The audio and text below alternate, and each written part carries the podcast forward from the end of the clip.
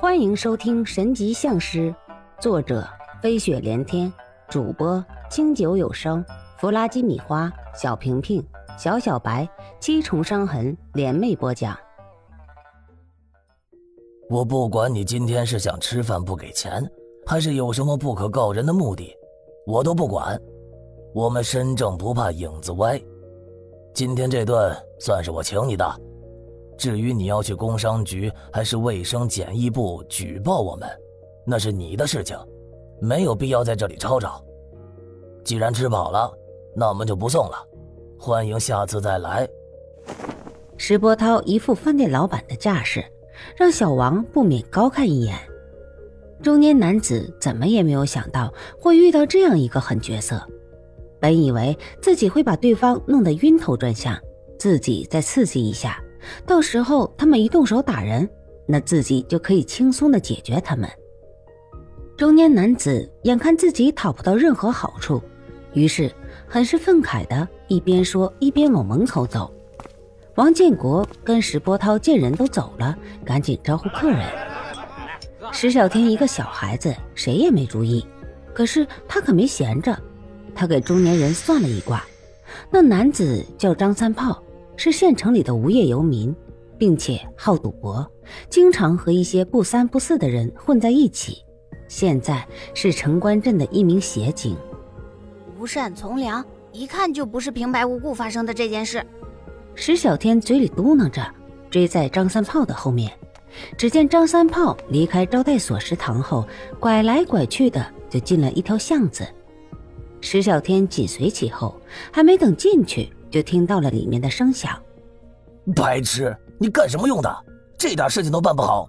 一个大嗓门在叫喊着教训张三炮。果然，一切都不是偶然。里面传来张三炮的谄媚声音：“天哥，这也不能全怪我呀，我已经尽力了。那个王建国是好对付，可他的那个厨子石波涛是个狠角色呀。”我照着您的交代做了，那个王建国是被弄得头晕转向，可是那个石波涛，他他竟然把蟑螂直接吃了，实在是不好对付呀。要不，您再给我出个招？他虽然斗得过我，但是您要是想玩他，还不跟碾死一只臭虫那么简单？被张三炮吹捧的人叫吴天，也正是他把张三炮弄进公安局做的协警。吴天的背景很是了得，至少在这个县城里是没人能撼动的。原因无他，这家伙的父亲正是吴道德，此人的道德很是不敢让人恭维，就冲着他对吴谦的娇惯程度就可见一斑。吴道德，本县大姓吴家的宗主。又是县委副书记、政法委书记兼公安局局长、县委常委。于公，他是县委排名靠前的实权人物。于私，他是吴氏大姓的宗主。他要是说一句话，甚至比县长和县委书记都好用。所以，在这个县城，他算得上真正的土皇帝。县委书记和县长平时有什么大的动作，都要和吴道德商量。吴天凭借自己老子在县城里胡作非为，弄得小小的县城鸡飞狗跳，但是谁也没有办法。吴天很是懂得捞钱的门道，聚集了一帮地痞流氓，把县城里外但凡能承包的买卖都承包了，也算是为小小的县城做了一件好事。因为这些流氓混混都被他规整到了一起，并且安排了工作。唯独招待所他没有承包，王建国承包的是招待所的食堂，自己改了一下名字叫“天天餐馆”。这本来是招待所的老底子，再加上石波涛的手艺了得，所以回头客极多。这也就是为什么他让人找事的原因。看来还是非要我自己跑一趟，直接把事情一次性做好才行。石小天气喘吁吁地跑回餐馆。餐馆已经高朋满座，虽然那个年代人们手头都不富裕，但是你要分哪里？本县可是有卷烟厂、棉纺厂、灯泡厂、器皿厂，这在本地区都是大县，富得流油。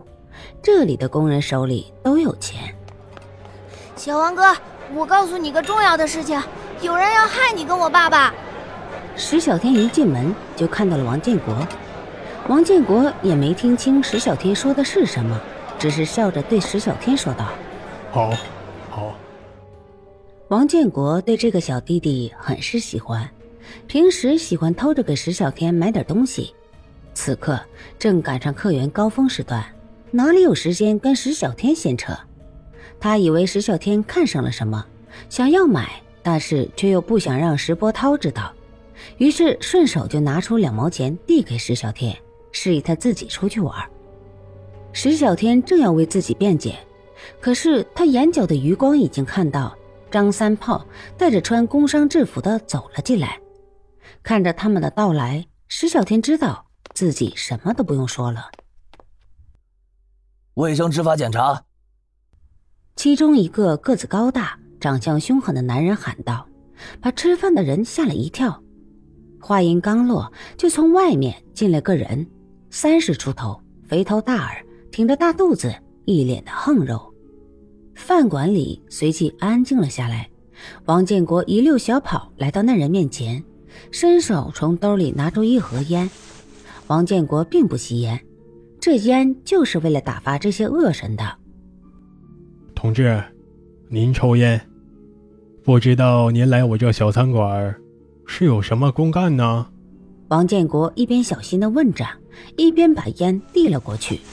来人不客气的接过烟，点着，慢慢的吸了起来。我是卫生局执法队的吴队长，有人举报说你们这里饭菜不卫生啊，所以我们执法检查。吴队长从头到尾都没有看王建国一眼，在他的眼里，这些人对于自己都是不值一提的人物。不对，我想这也许是一个误会吧。哎呀，您看看我这里，要是真的有卫生方面的问题，那我这里怎么还会有这么多人呢？嘿嘿，您看，您带着兄弟们都来了。哎呀，这样，今天我做东，您和兄弟们在我这里将就一顿，也给我捧捧场，您看怎么样？不行，你以为我们是什么呀？我们是国家的执法部门，你这是贿赂执法人员。你要是再这样阻拦我们，那罪过可就大了。王建国有点懵，这是怎么了？怎么一天之内晦气就找上门来了？正在厨房里炒菜的石波涛见没有了单子，不知道怎么一个情况，就跑到前面来，看到张山炮，他就知道坏事了。石波涛摘了围裙。大踏步来到前厅，见到王建国，就知道这事儿不好办了。他抬眼看了看一言不发的吴队长，又扫了一眼那几个凶神恶煞般的执法者。建国，这些同志来我们这儿，看样子不是吃饭的吧？石波涛一边陪笑，一边把询问的目光看向王建国。